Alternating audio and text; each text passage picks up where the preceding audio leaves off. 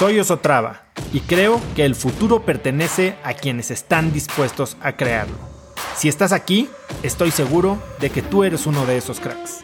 Una persona que toma acciones de impacto todos los días, que aprende y prueba cosas nuevas, que ataca sus miedos y sobre todo que vive la vida en sus propios términos. En episodios cortos te presento una serie de preguntas, conversaciones e ideas que te ayudarán a conocer lo que te mueve, ser mejor en lo que haces y vivir una vida más grande.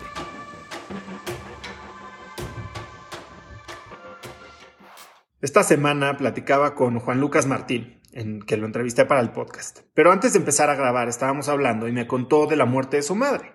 Pero cuando me estaba contando eso, se frenó y me aclaró muy puntualmente que él no creía en la muerte, que a diferencia de las culturas occidentales, él convivía más con las culturas orientales, con la idea de la transformación de la energía, con la idea de la trascendencia de los seres vivos.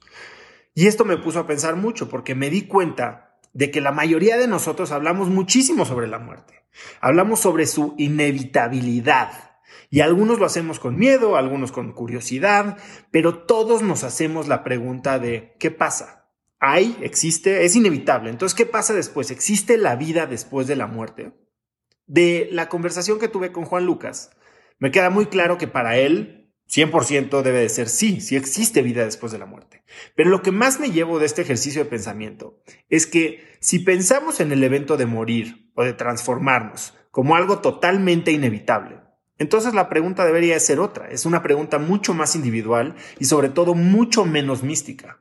La pregunta debe de ser no si existe vida después de la muerte, más bien si existe vida antes de la muerte. Y para responder eso, tenemos que preguntarnos si estamos viviendo una vida reactiva, compulsiva, si estamos cediendo el control de nuestras emociones, de nuestros sueños y de nuestro futuro a fuerzas superiores como el destino, o peor aún, a los sueños y ilusiones de alguien más.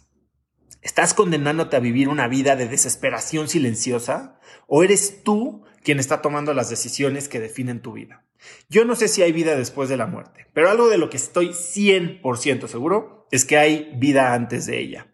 El único tema es que hay veces que necesitamos un cubetazo de agua fría que nos haga despertar. Conecta conmigo en Instagram como arroba osotrava y dime qué te pareció este episodio.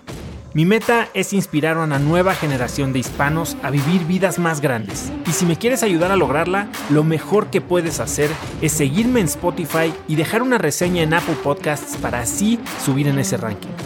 En tu reseña cuéntame de qué temas, categorías o personas te gustaría aprender y me aseguraré de leerlas para darte el contenido que quieres. Y no olvides unirte a mi comunidad de cracks en cracksnetwork.com es gratis y conectarás con más gente en el mismo camino de crecimiento que tú. Eso es todo por hoy. Yo soy Oso Traba y espero que tengas un día de cracks.